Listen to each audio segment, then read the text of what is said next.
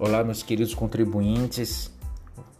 Você que não pagava ITBI, você empresário que faz um planejamento tributário ou estava a realizar um planejamento tributário com a ideia de incorporar um patrimônio a fim de que melhorasse a gestão de tributos, reduzisse essa terrível carga tributária, lembrando que o Brasil né? Para quem não acompanha os índices de livre mercado, né? O, o Brasil está no ranking 124 da posição 124, repito, na posição de 190 no ranking sobre facilitação de negócios. E aí vem nosso STF e decide totalmente contra os empresários, totalmente contra a sociedade brasileira que está saturada de tributos. Vou contextualizar o caso para você entender. O que acontece? Uma empresa lá de Santa Catarina é, comprou um imóvel, foi incorporar ele a seu patrimônio, segundo a regra do. Antes da interpretação do STF, segundo a regra que está escrita na Constituição, lá no artigo 156, em si, é parágrafo 2 inciso 1 que trata sobre a imunidade sobre ITBI, nesse caso, é, esse ente, dessa pessoa jurídica, ele estaria isenta, né? estaria imune, não pagaria o referido tributo, que é significativo. Né? Se você vai comprar patrimônios de valor aquisitivo maiores, isso em si é um valor maior, você vai pagar mais, uma coisa que você não pagava, você vai pagar, isso dificulta a realização de negócio. Você pensa duas, três vezes antes de adquirir se vale a pena você ter esse custo, né? um custo que não tem retorno. Então, esse artigo 156 dava imunidade ao TBI, você fazia a aquisição, incorporava ao seu patrimônio empresarial. Era um, era um critério que não tinha nenhum pormenores. Agora existe o primeiro pormenor. E qual é esse primeiro pormenor? O STF no RI 796376, é, com, com fundamento mais forte no Alexandre de Moraes, né? não foi uma decisão meio acirrada, foi 7 a 4.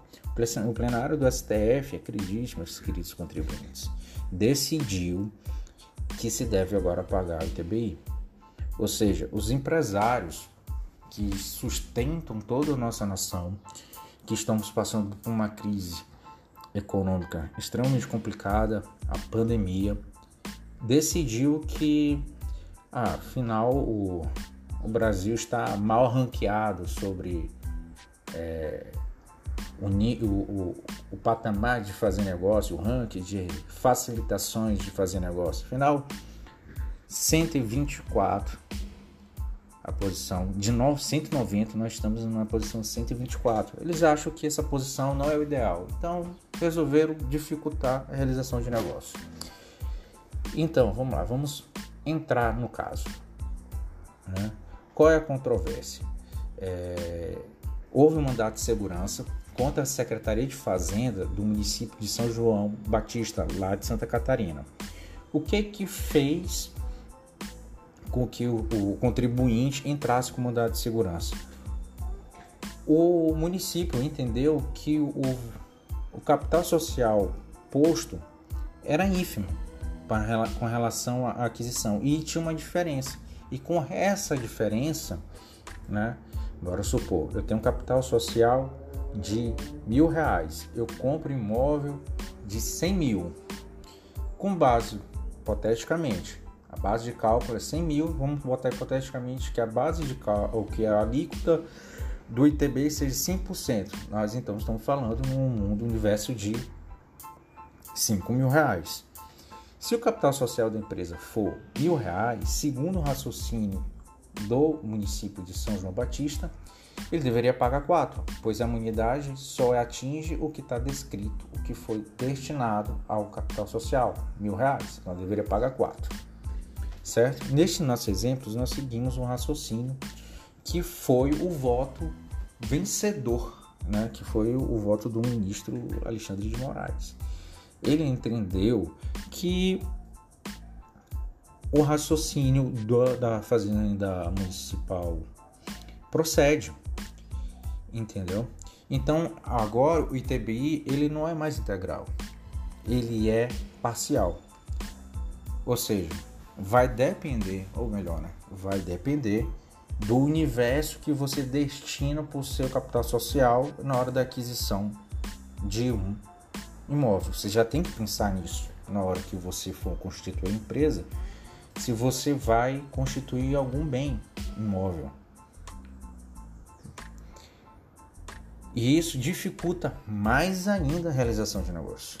Afinal, se você vai constituir um negócio, você quer é, comprar uma sede, você não pode, porque você vai pagar ITBI.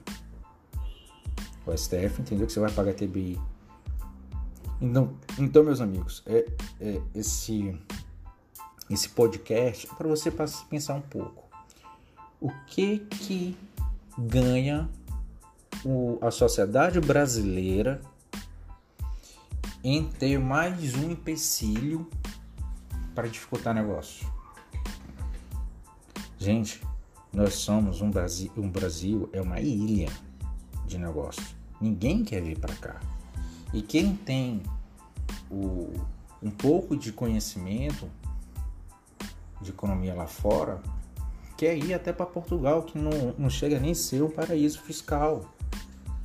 O Brasil é, vem tendo derrotas com relação à, à, liberdade econômica.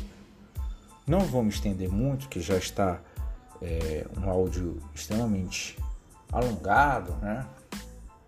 Mas fica aqui uh, uh, o meu desdém com relação à decisão do STF, que não está é,